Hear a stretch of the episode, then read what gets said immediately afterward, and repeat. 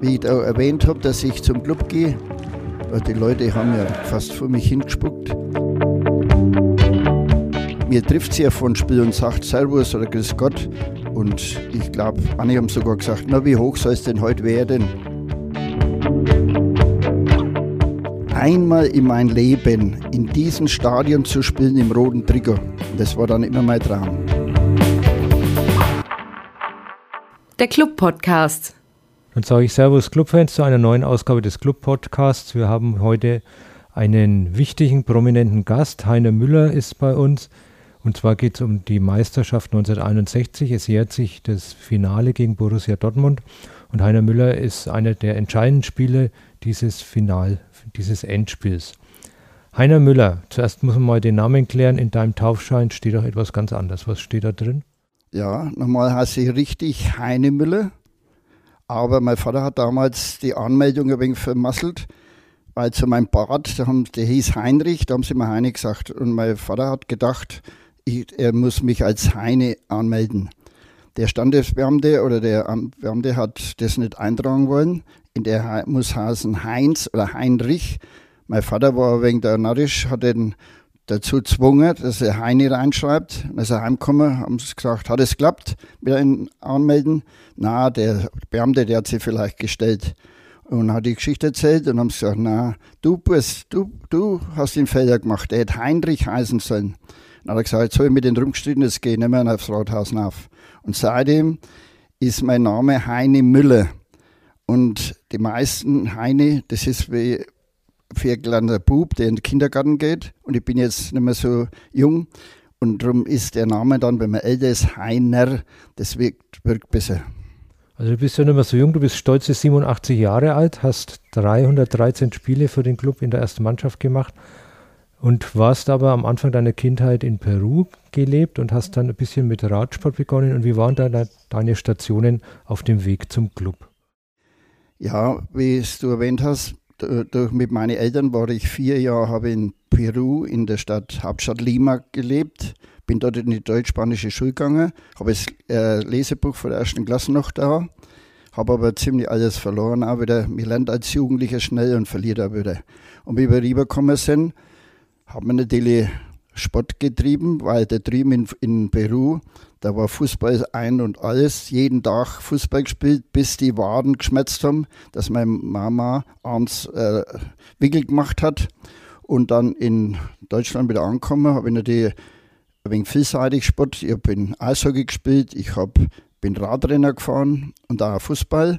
Und der entscheidende Moment war, dass an einem Sonntag war Radrennen und Fußballspiel und ausgerechnet gegen einen Club. Und gegen einen Club ist man eigentlich alle drei Jahre nur mal zusammengekommen als Jugendlicher. Dann habe ich das vorgezogen und so bin ich beim Fußball geblieben. Und als Jugendlicher, wie das Spiel in Nürnberg begann, sind wir mit den Rädern reingefahren. Damals hat es ja noch kein Auto gegeben oder eine Bahnverbindung. Wir sind mit den Rädern reingefahren und haben da zuguckt, einmal bei einem Spiel, Freundschaftsspiel, Scheige gegen einen Club im Stadion. X Zuschauer, und habe mir gedacht, einmal in mein Leben in diesem Stadion zu spielen im roten Trikot. Und das war dann immer mein Traum. Der Traum ging ja dann in Erfüllung. 1954 hat dich der Club quasi als Amateur geholt. Du bist entdeckt worden vom Muggel Eiberger, glaube ich. Und 55 hast dann deinen Profivertrag gekriegt. Wann war denn dein erstes Spiel in der ersten Mannschaft? Es ist so, dass ich in Rot ja der Liebling war ich habe viele Tore erzielt und in der letzten Saison 36. Und da sind die an mich herangetreten, ob ich zum Club will. Aber nicht gleich mit einem Karton voll Geld, sondern sie haben gesagt, ob ich Interesse hätte. Aber ich musste damals in der Amateurmannschaft anfangen. Und von der Amateurmannschaft habe ich mich in die Reserve hochgearbeitet. In der Reserve habe ich immer wieder Tore erzielt. Zum Beispiel in Karlsruhe haben wir 4-3 gewonnen, habe drei Tore gemacht. Und der Trainer von Karlsruhe, Badek, der hat gesagt, der blonde Junge in der Reserve, der würde mich interessieren. Und dann ist der Club hellhörig geworden. Und dann war am K, äh, Ostersamstag war es, ein Freundschaftsspiel. Äh, Ramler Junior Montevideo von Uruguay, die haben Europatournee gemacht und haben es Ostersamstag bei uns im Stadion im Zapper gespielt. Und der Bimbo Binder, unser damaliger Trainer, hat gesagt, Heiner, Du spielst am Samstag, du kriegst eine Chance. Und im Leben braucht man ein wenig Glück. nach acht Minuten Flanke vom Herbertsheimer. Ich glaube, so, so Seit, äh, so Seit, weiß richtig war, was ich gar nicht mehr habe, die Augen zugemacht und haben drauf und die 25.000 Zuschauer am Tor geschrien. Und da war der Max Mollock total gut drauf. Der hat drei Stück gemacht, dann haben wir 5-1 gewonnen. Und das erste Spiel ist natürlich wichtig, dass man auch gewinnt und der Tor erzielt. Und von da an hast du dann quasi was in der Stammformation. Du hast gesagt, der Trainer war der Bimbo Binder, ein österreichischer Trainer. Der hat es ja, glaube ich, auch immer ein wenig gemütlich angehen lassen. Hat immer gerne ein wenig einen Mokka und einen Kaffee getrunken, hat aber dann doch versucht, die Spieler zu trainieren an Technik und Ballbehandlung. Was war deine Aufgabe in dem Spielsystem von Bimbo Binder? Wie war deine Spielweise? Wie ich dann einen Vertrag bekommen habe, der war auf 80 D-Mark dotiert im Monat und ich habe dann nach dem Spiel gegen Uruguay mehr Chancen bekommen. Und der Bimbo Binder, der war eigentlich, äh, der hat ein spielerisches System gewollt. Und der hat, durch das ich in Rot schon halb links gespielt habe, damals haben wir ja das System gespielt, was die Weltmeister spielen. Und 54 ist ja Deutschland Weltmeister geworden, die haben W, W und M gespielt. Und in dem System habe ich im W halb links gespielt. Das heißt, man hat früher mit drei Spitzen gespielt, mit zwei Halbstürmer, zwei Außenläufer, zwei Verteidiger und Stopper. Und ich habe so halb links gespielt. Meine Begabung war mehr technisch, ich war mehr technischer Spieler. Vor der iranischen Zeit, da hat man technisch gespielt. Und meine Aufgabe war, viel äh, in Bewegung zu sein und auch, wenn es geht, uns die Spitzen mit Vorlagen zu füttern. Ja, du hast mal über dich selber gesagt, du warst wie ein VW, einmal aufgezogen bist du gelaufen und gelaufen. Ja, von Spiel haben sie mir hinten einen Schlüssel rein und haben mich aufgezogen. Woher kam das, dass du läuferisch so stark warst? Hast du das viel trainiert? Hast du, bist du viel laufen gegangen oder? Na, ich muss sagen, jeder muss ein bisschen was in die Wiege was gelegt. Und körperlich war ich eigentlich nicht so kräftiger. Mein Kampfgewicht war immer 67 Kilo. Der Trainer hat immer gesagt, Wabra, Feschel, mir noch mehr essen. Aber es war so, dass halt ich habe äh, Technik und Kondition in richtig vereinbaren können. Und es hat immer geheißen, wenn ein anderer den Ball hat, muss man sie freilaufen zum Anbieten. Okay. Du hast aber nicht nur viel gelaufen, sondern du warst da sehr torgefällig. In 115 Oberligaspielen 39 Tore. Letztendlich wurde sogar der Bundestrainer Sepp Herberger auf dich aufmerksam. Du hast ja zwei B-Länderspiele gemacht, 1957 gegen Österreich und gegen die Niederlande. Warum eigentlich kein A-Länderspiel? Ja, ich war ein paar Mal eingeladen bei den äh, Lehrgängen. Da war immer die A-Mannschaft, die B und die Junioren zusammen. Und ich muss sagen, ich habe ja immer auch die Vorbilder wie Max Mollock, Fritz Walder und so weiter.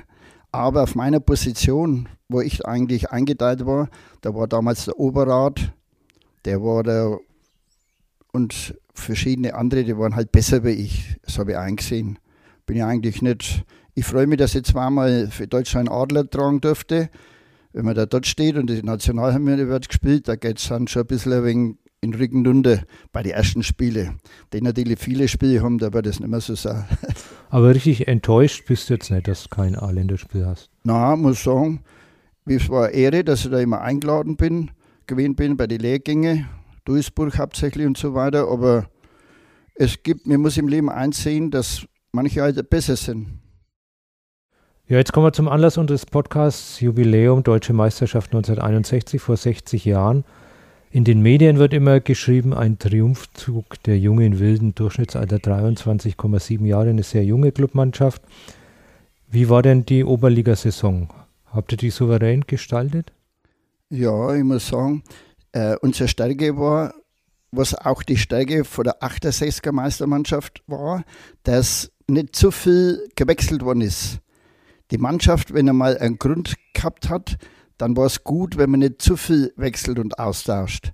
Und zu meiner Zeit war es ja so, dass wir ja nicht auswechseln durften oder konnten. Das ist erst 1967, 68 losgegangen. Also das heißt, wenn wir eingelaufen sind, dann wussten wir, wir mussten 90 Minuten unsere Kraft und Kondition einteilen. Und die Stärke war, dass wir uns einander gekannt haben Und das hat eigentlich das, das in Erfolg ausgemacht. Dass nicht zu viel immer wegen andere Leute in der Mannschaft waren, sondern jeder hat sich auf den anderen gut verlassen können. Und dann muss ich nur sagen, mit dem WM-System, da ist Mann gegen Mann gespielt worden. Da hat man, Mittwoch habe ich schon gewusst, wenn wir gegen Offenbacher Kicker spielen, dass ich gegen den Metzger Nuber spiele. dann habt ihr ja von 30 Spielen 14 zu 0 gewonnen. Also ist ja nicht schlecht und seid mit sieben Punkten Vorsprung vor Eintracht Frankfurt eigentlich souverän Südmeister geworden. Jetzt warst du mit 26 Jahren der drittälteste in der Mannschaft. Moloch war 35, Wabra 27, die anderen waren 18, 19.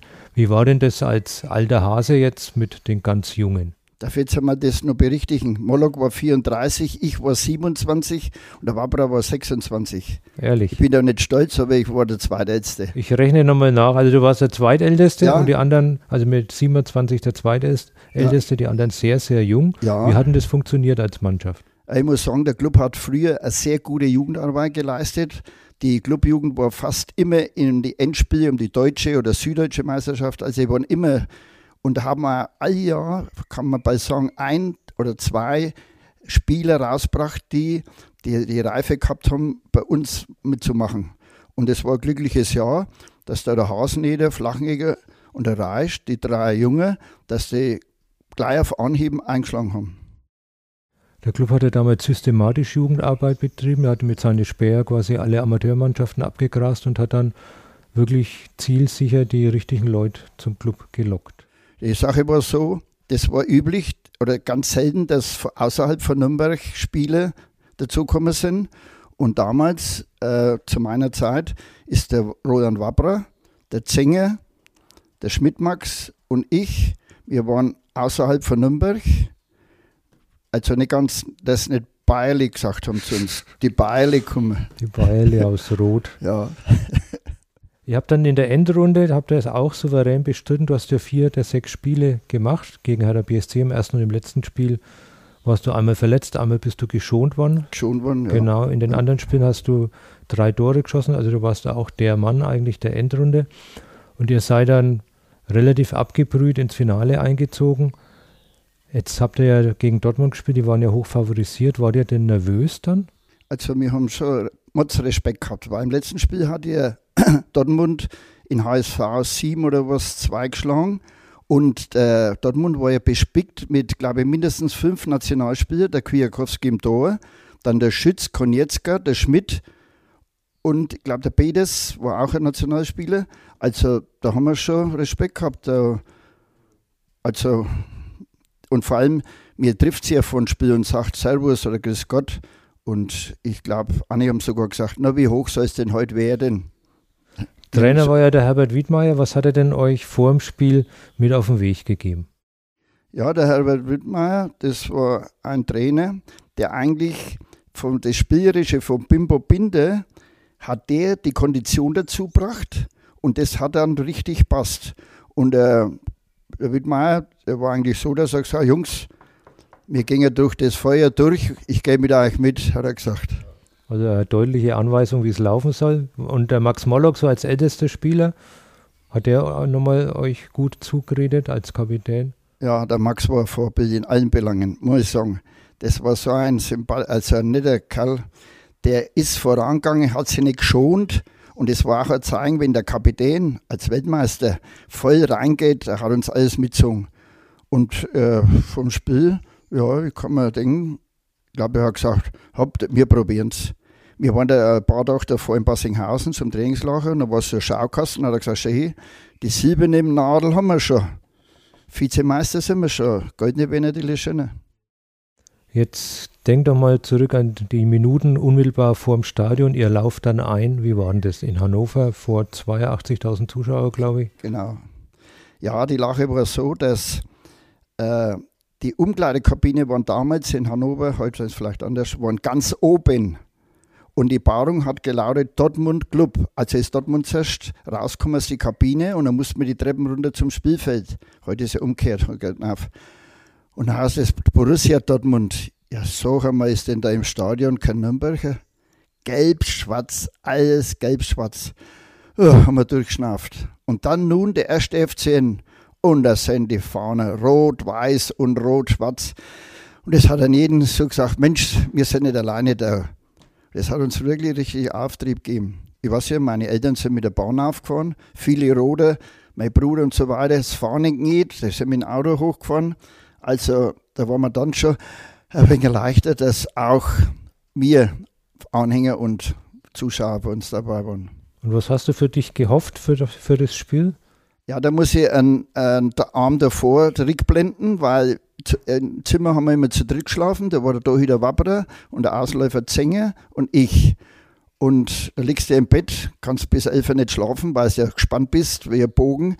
Und dann habe ich so die Hände gefallen, habe ich gesagt, lieber Gott, lass, dass ich morgen nicht der schwächste Mann am Spielfeld bin.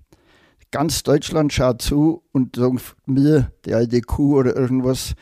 Und äh, der Fußballgott hat es scheinbar erhört. Also du hast ja dann eine herausragende Rolle gespielt, dazu schon später noch. Das Finale lief aber super, weil der Haseneder ja in der sechsten Minute gleich per Flugkopfball den Ball versenkt hat. Wie, war, wie wichtig war das für den Verlauf des Spiels? Ah, das war unheimlich guter Start. Wir haben gleich einen Ballbesitz und der Zenger hat eine herrliche Flanke geschlagen und der freche Kleine sticht da rein mit dem Fluchkopfball, macht das achte, äh, äh, macht das 1-0. Und das hat uns natürlich ein wenig Sicherheit gegeben. Ich meine, das, das Spiel ist dann hin und her gegangen und wir haben noch das Glück gehabt, dass wir es 2-0 kurz vor der Halbzeit machen. Das war ein Todes- oder nicht der Stoß, weil eine Mannschaft, die in die Kabine geht und davor noch ans Griecht, da ist der ganze Plan ein wenig durcheinander. Ja, und das war Eckball und der Strill schießt rein und ich gehe dazwischen und dann ins kurze Eck. Das war in der 44. Minute, das 2-0. Sind wir schon beruhigt in die Kabine dann. Ja, und das 2-0, du sagst immer, es war nicht so arg schön, aber es war auch ein Tor. Also war ja wichtig, so halt, kurz vor der Halbzeit. Ja. Ich habe meinen Namenskollegen, der hatte auch, Heinrich Kwiatkowski, Nationaltorwart. Ja, dann sind wir in die Halbzeit. Und jeder hat gesagt, Mensch, das lief ganz gut, wir haben ja Chancen und so weiter. Und was hat es in der Halbzeit gegeben oder was hat der Wiedmeier zu euch in der Halbzeit gesagt? Ja, Burschen, hat er gesagt, oder Männer, es lief gut, Jetzt ist es wichtig, dass wir nach, nach der Halbzeit, dass wir uns hinten einmal festigen, dass nicht gleich der Tor machen, weil dann ging der Auftrieb. Und so war die Lage eigentlich. Wir haben das im Zitronentee gekriegt, der hat geschmeckt wie Arsch und Friedrich. wir haben halt ein wenig Wasser getrunken. Es war ja damals bei uns üblich, dass man nicht viel getrunken hat. Heute wird viel getrunken. Warum hat man damals nicht viel getrunken? Weil das hat geheißen, wenn man recht viel trinkt, schwitzt man recht viel raus. Aber das war damals schon auch ein heißer Tag. Und am Spielfeldrand haben sie einmal hingestellt mit Schwämm. Also mir konnte praktisch schnell hinlaufen und mit Schwamm sich abfrischen. Aber das war dann die Gefahr, wenn man einmal sich abgefrischt hat, dann hat, er, hat man immer den Drang gehabt, wieder, wieder. Es ist immer häufiger geworden. Also es war gar nicht so gut, wenn man sich da nass macht. Jetzt geht er mit 2-0 in die Pause, dann geht es in die zweite Halbzeit. Dortmund hat wahrscheinlich Druck gemacht, oder? Nach der Halbzeit haben die, sind die gekommen, das haben wir das Blatt wenden wollen. Und ganz entscheidend, das ganz entscheidend war bei dem Spiel, ich weiß nicht in welcher Minute, Flanke und der Schütz macht ein Kopfballtor, allerdings mit gestreckten Fuß dazu. Und der gestreckte Fuß hat den Wapper in der Seite erwischt. Und daher hat der Schiedsrichter Schulenburg von Hamburg das, Spiel, äh, das Tor annulliert. Dann ist beim 2-0 blieben. Das war schon mal eine richtige Wende. Also da wäre es nochmal gefährlich geworden. Und dann ging, glaube ich, noch ein Freistoß von Dortmund an die Latte. Also es war dann alles Ja, das knapp. war der kritische Situation. Wenn die da ein Tor machen, dann ist das Spiel noch nicht. Aber in der 67. hast du dann wieder entscheidend eingegriffen. Ja, ich habe halt auch, Wabra hat mir den Ball zugespielt. Ich weiß halt nicht mehr, habe ich an umspielt und bin dann links durch. Und du musst ja in, in Ding ganz kurz entscheiden, mache ich einen Heber oder und dann habe ich gesehen, wie der Kwiatkowski zwei Meter oder drei Meter breit rauskommt und rechts habe ich also den Ball halt quer gespielt und der Strillheinz, der ist mitgelaufen, der hat ihn dann verendet. Das war in der 67. Und dann ist er eigentlich gelaufen gewesen. Die haben dann mal die Kraft gehabt, das umzubiegen. Und unsere Mannschaft war hinten gut gestanden. Das heißt, ihr seid mit 3 zu 0, habt ihr Dortmund dann relativ eindeutig souverän geschlagen. Dann habt ihr, da gibt es ein schönes Foto, wo die Mannschaft äh, mit den Schwämmen äh, in der Hand, wartet, dass die Meisterschale überreicht wird. Wie war denn das bis zu dem großen Moment, wo ihr dann die Schale bekommen habt? Ja, da, da war es nicht so wie heute, dass da mit Bier oder mit Ding oder Sekt übergossen wird, sondern haben wir auf die Schale gewartet und wir haben einen Tisch gehabt und haben halt den Schwamm manchmal zwischen die Lippen presst, dass wir ein bisschen Ding gehabt haben, ein bisschen Abkühlung. Und es gibt ja die Bilder, wenn wir darauf warten. Und bei uns war immer Tradition, auch wenn wir eingelaufen sind, der Kapitän, der Torhüter und dann nach der Größe nacheinander runter. Ja, war schon ein schöner Augenblick, wenn man der deutsche Meister ist. Ja, das wird man nicht oft, außer mir spielt bei Bayern München. Dann ist wahrscheinlich gefeiert worden in Hannover gleich, oder? An Ort ja, und Stelle. Nicht weit weg vom Stadion, Maschsee, da gibt es auch eine, also eine Maschhalle gegeben, da war die Ehrung, war der Sepp Herberger, der Bundes, waren ja alle Prominenten dort. Und da gab es die goldene Ehrennadel, ist im Pfalznerweiher Museum zu besichtigen. Ich, ne? Deine Hose auch? Ja, die Hose und die Schuhe. Genau. Ich habe drei Sachen zur Verfügung gestellt. Ja, da hat es ein schönes Bankett gegeben und Ehrungen. Und dann hat der Trainer gesagt, der Zug fährt morgen früh um 10 Uhr, Treffpunkt Bahnhof. Ja, dann sind wir zuerst ins Hotel und dann sind wir im Nachtclub, haben da richtig einen drauf gehabt, bis wir halt dann zur Bahn, also zur Abfahrt Richtung Heimat sind. Da war ja, glaube ich, ein Tanzwagen dann in dem Zug mit Genau. dabei. Wir Die Frauen waren ja auch mit dabei, oder? Die Frauen sind zum Endspiel aufgekommen und durften sogar über Nacht bleiben. Da sind wir ja ausgegangen mit ihnen. Und heimwärts, das war, wir sind ja alles mit der Bahn gefahren. Mit Omnibus, das hat es eigentlich gar nicht so gegeben. Mit der Bahn und die Bahn hat einen Tanzwagen dran gehängt. Dann haben wir tanzt, da war der Bar, haben wir schön weitergemacht. Und ab Würzburg hat es praktisch fast äh, Alkoholstopp gegeben, dass wir einigermaßen ausgeschaut haben, wenn wir in Nürnberg angekommen sind. Und an der Stadtgrenze seid ihr auch schon empfangen worden, oder? Ja, das war ein unheimliches Erlebnis. Der Zug ist erstens einmal langsamer gefahren und es war ja warm. Die Leute waren alle in die Kleingärten, waren, haben gewunken und so weiter. Und der Höhepunkt, was ich sagen, war eigentlich, da, wo die Jansenbrücke ist in Nürnberg, da ist doch die Lokomotivdepot gewesen. Und die haben alle Lokomotiven, sind die erst die Hallen raus, also waren draußen gestanden. Und wenn wir vorbei sind, haben die pfiffen.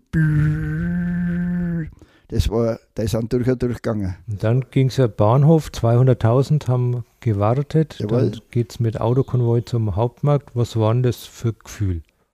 Das war zuerst so, dass wir angekommen sind. Dann hat die Bundes, äh, die Bahnpol Bahnpolizei, also ist schon die Bahnkapelle gespielt. Puff, dada, Bürgermeister und so weiter. Alles sind wir empfangen worden. Und dann sind wir in so offene VW. Das war ein Cabrio. Die haben das Cabrio nach hinten. Und wir waren nicht auf die Sitz, sondern waren hinten drauf gesessen. Und da sind die Spieler einteilt worden.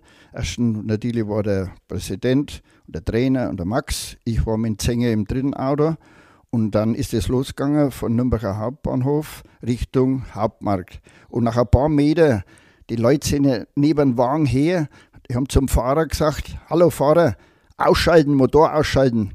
Und von Nürnberger Hauptbahnhof fällt sie ein wenig die Straße zum Hauptmarkt runter. All die Zuschauer haben die Autos dann runtergeschoben. Die haben gar nicht, war damals schon umweltfreundlich. Sind geschoben worden. Jetzt kriegen ja Meisterspieler in der Regel Prämien. Also die Deutschen, wenn sie Europa, Europameister werden, bekommen 400.000 Euro pro Spieler. Was hat denn der deutsche Meister 1961 so bekommen? Ich muss sagen, zu unserer Zeit war das nicht üblich, dass man vor einem Endspiel zuerst Verhandlungen geführt hat, sondern wie ich erwähnt habe, der Max Muller hat gesagt, Silber haben wir, Gold wäre schöner. Und wie das Spiel zu Ende war in der Kabine, wir haben auch schon ein wenig einen Sekt bekommen, und dann hat der Kassier gesagt, im Augenblick mal Ruhe, ruhig, seid halt mal ruhig. Ich habe in die Statuten nachgeschaut, ich darf für jeden 1000 D-Mark Prämie zahlen. Oh, haben wir gesagt, schön. Wir haben sich gefreut drüber. Und hat sonst noch was gegeben? Ja, wie dann die Feierlichkeiten der Ehrung als waren, haben wir Einladung gehabt von der Firma Würdel, von der Firma Oberbeck. Da sind wir eingeladen gewesen zu einem Imbiss und da konnte sich jeder einen Anzug raussuchen. Dann die Victoria-Werke, da hat jeder ein Fahrrad bekommen. Dann die Brauerei, ich glaube, das war die Patricia, da haben wir eine Zeit lang ein Bier bekommen. Und weil wir fast alle oder ein Leben lang mit Adidas Schuhe gespielt haben, hat jeder sich ein Wohnzimmerteppich raussuchen dürfen. Ja, war doch auch was, oder? Ja, wir waren zufrieden.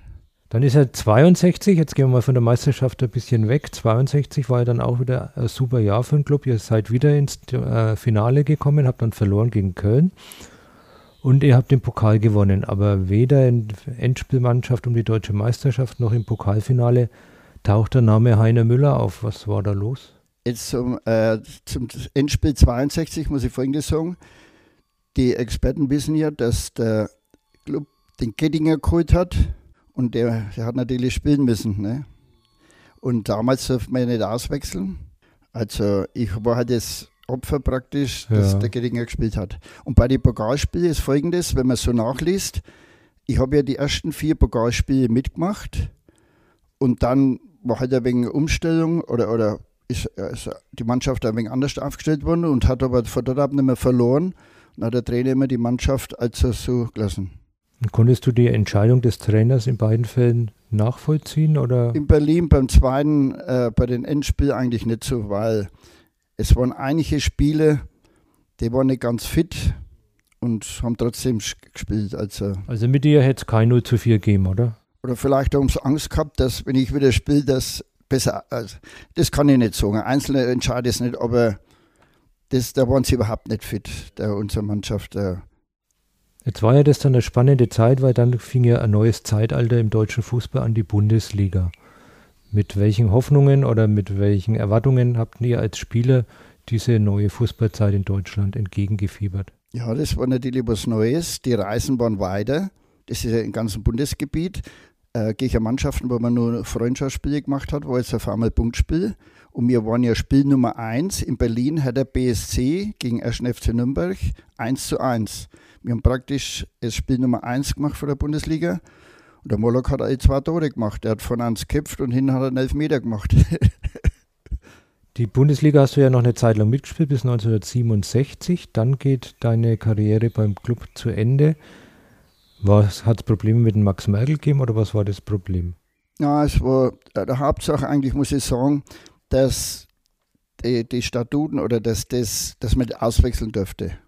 Das Auswechseln ist erst 1967, 68 begangen wo man Spieler wechseln durfte. Wir haben ja das Ganze und altersmäßig war ja noch 33 Jahre. Und dann haben wir gedacht, bevor die Leute pfeifen und sagen wir so weiter und so fort. Und Halbzeit hätte ich leicht noch gespielt, Saison oder so. Und da ist ja der Merkel Trainer geworden. Und damals war das nicht üblich, dass ein Trainer einen Co-Trainer gehabt hat. Und so hat der Merkel dann den, den Könner, auch ein Nationalspieler für Österreich.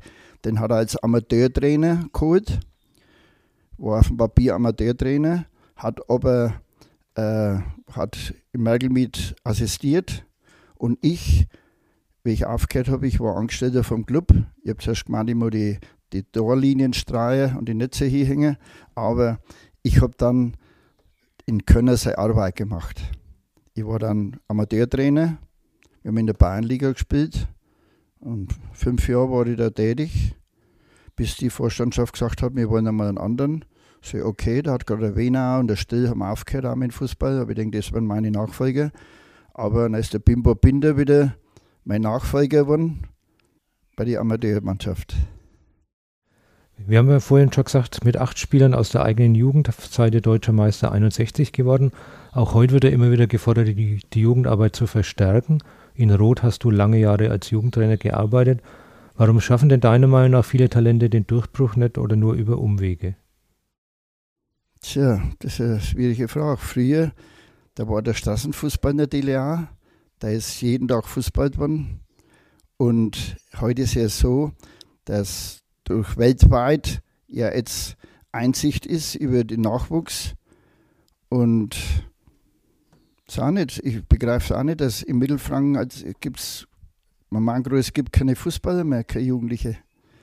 Und die wenigen, weil da rauskommen, ich kann es auch nicht genau sagen, was das ist, dass man jetzt, dass der Nachwuchs da ein wenig fällt. Der Nachwuchs ist schon da, aber von überall her, ne, von allen Ländern. Was hat sich denn im Fußball grundlegend geändert, deiner Meinung nach, wenn du das jetzt vergleichst, die Spiele heute und euer Auftreten in den 60er Jahren? Äh, wie ich gerade gesagt habe, ich bin bei jedem Spiel drin. ich kann mir nicht denken, dass ich eins versäumt habe. Und wenn ich zuschaue, die Veränderungen sind erstens einmal im System. 54 ist Deutschland Weltmeister geworden, haben wir WM-System gespielt. 58 Brasilianer 4-2-4 und so ändert sich das immer. Und jetzt ist ja so, dass ja mehr Raumdeckung gespielt wird. Bei uns gab es halt Mann gegen Mann. Und wichtig ist heute, oder das Ball halten, dass der Ball nicht verloren geht. Ist bei der mindestens äh, der 20 Mal zurückgespielt, der Torwart hat die meisten Ballkontakte, das hat es bei uns nicht gegeben. Bei uns ist in höchster Not ist einmal zurückgespielt worden. Aber heute, wenn der, die Mannschaft im Ballbesitz ist, ist, in der gegnerischen Hälfte und sie haben keine Abspielstation, vielleicht haben auch manche Angst vor einem Fehlpass, dann wird bis zum Torwart wieder zurückgespielt und dann wieder dasselbe von hinten probiert. Das war jetzt die Änderung so. Und dann, naja, dem Trikottausch, das hat es bei uns damals auch nicht so gegeben. Wir haben ja damals zur deutschen Meisterschaft haben wir die Trikot noch eine Runde gespielt und dann sind sie als Trainingstrikot äh, verwendet worden. Wir waren eine sparsame Mannschaft. Wir ja, haben für den Club Geld reingespielt. Und wie hat es viele Geld in Fußball verändert, deiner Meinung nach? Ja, also ich bin nicht neidisch. Ich bin auch zufrieden gewesen. Ich habe einen Vertrag ja noch da, wie die Bundesliga begann 1963 und da steht in der Klausel drin, der Spieler darf im Monat nicht über 1200 D-Mark kommen. Also wir waren zufrieden, auch, weil wir mehr verdient haben als wir normal. Aber in der heutigen Zeit, ist schon ein wenig viel. Also ich glaube, wenn sie jetzt Europameister machen, 200.000 hätte auch gelangt. Und hättest du dir eigentlich vorstellen können, jemals für einen anderen Verein zu spielen? Was ist der Club für dich? Na, na. Vereinstreue, das war bei unserer Zeit groß geschrieben. Der Max Mollock und der Uwe Seele hätten auch nach, äh, nach Italien kennt, aber das ist ja nicht gegangen. Und so war das bei mir auch über zwölf Jahre. Ich habe zuerst in Rot gespielt und heute ist äh, ein Verein stolz, wenn von einem kleinen Verein einer hoch aufkommt in die Bundesliga oder zweite Bundesliga, zu meiner Zeit war das ganz anders. Wie ich da erwähnt habe, dass ich zum Club gehe, äh, die Leute haben ja fast vor mich hingespuckt. Und meine Eltern, die haben ein Fahrradgeschäft gehabt, haben gesagt, wir kaufen keine Räder mehr ab, wir machen das Geschäft kaputt. Ja, die haben mich gescheit erniedrigt. Wie ich dann Erfolg gehabt habe, dann sind sie alle gekommen, haben mir auf die Schulter geklopft. Ich habe schon immer gesagt, du magst dein Ding. Wenn man Erfolg hat, hat man viele Freunde. Also einen anderen Verein wäre für dich gar nicht in Frage gekommen. Einmal Club, einmal, immer Club. Es war einmal, Stuttgart hat Interesse gehabt, Karlsruhe hat Interesse gehabt und vor allem das eine, das war auch in meinem Leben ein bisschen ein wenig, der Bimbo Binder, wenn der vom Club weg ist, ist er zu Philips Eidhofen als Trainer. Und er hat gesagt, Hene, was ist, gehst mit? Und ich denke, naja, wenn ich mit wäre, hätte ich heute wahrscheinlich die Holzschuhe noch an. Ne? Und das Nein, rote bin treu, bin sesshaft geblieben. Das rote Trikot war ja quasi ein Traum für dich schon als Jugendlicher. Und dann hast du das plötzlich angehabt. Vielleicht nochmal kurz, was war das dann für Gefühl? Ja, das war eigentlich, wenn einer beruflich einen Meister macht oder irgendwie was Großes erlebt, das war eigentlich, die anderen haben Schlossermeister gemacht, die anderen haben das gemacht und ich habe halt Meister vom Fußball gemacht. Und dass ich das mit dem Club machen habe dürfen, es war eigentlich schon mein, mein Lebensdrama. Einmal rot und dann immer. Ja, es war eine schöne Zeit. Und ich bin stolz heute noch drauf. Und sie Glubberer. Das ist ja quasi der ideale Schlusssatz. Da sage ich jetzt vielen Dank, Heiner Müller, für die Zeit und für die schönen Geschichten. Vielen Dank an die Zuhörer fürs Zuhören und wir hören uns beim nächsten Mal. Tschüss miteinander. Ja, pfeilt euch halt den Club in die Dame.